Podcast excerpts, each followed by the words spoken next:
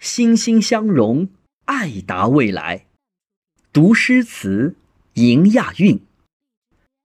大家好，我是余杭区文化馆的费凡，我在京杭大运河博物馆，和你一起让运河动起来。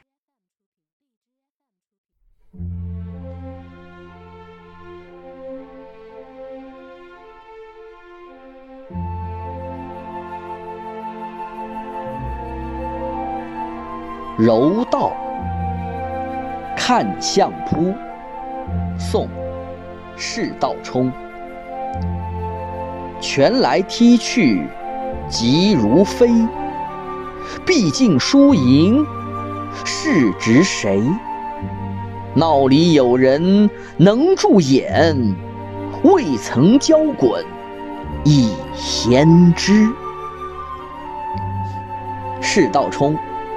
号痴觉，科举失意，于新州妙音院落发，曾入住嘉兴报恩光孝寺、临安府景德灵隐寺、临安府径山兴圣万寿寺等，著有《痴觉和尚语录》二卷。他的这首诗啊，写的是看相扑。这看起来却更像今天的日本柔道。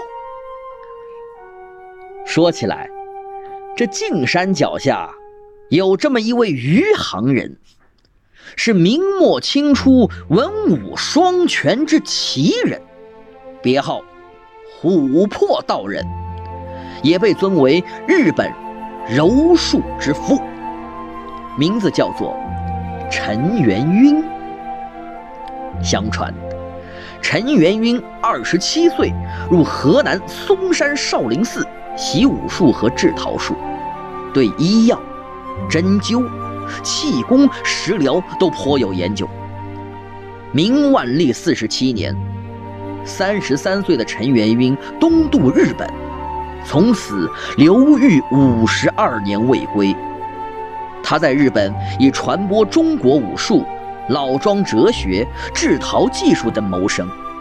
一六七一年卒于名古屋，终年八十五岁。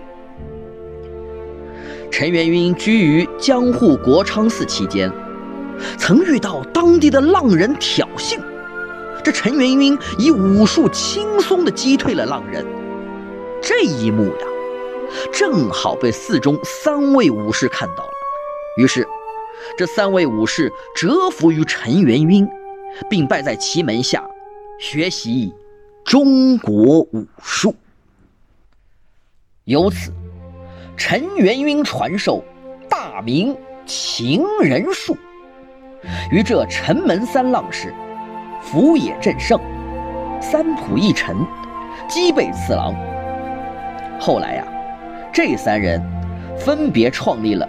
柔术的不同流派，因此，日本柔道十段大师三传九藏所著的《道语术》中说：“柔道以元晕为开祖矣。”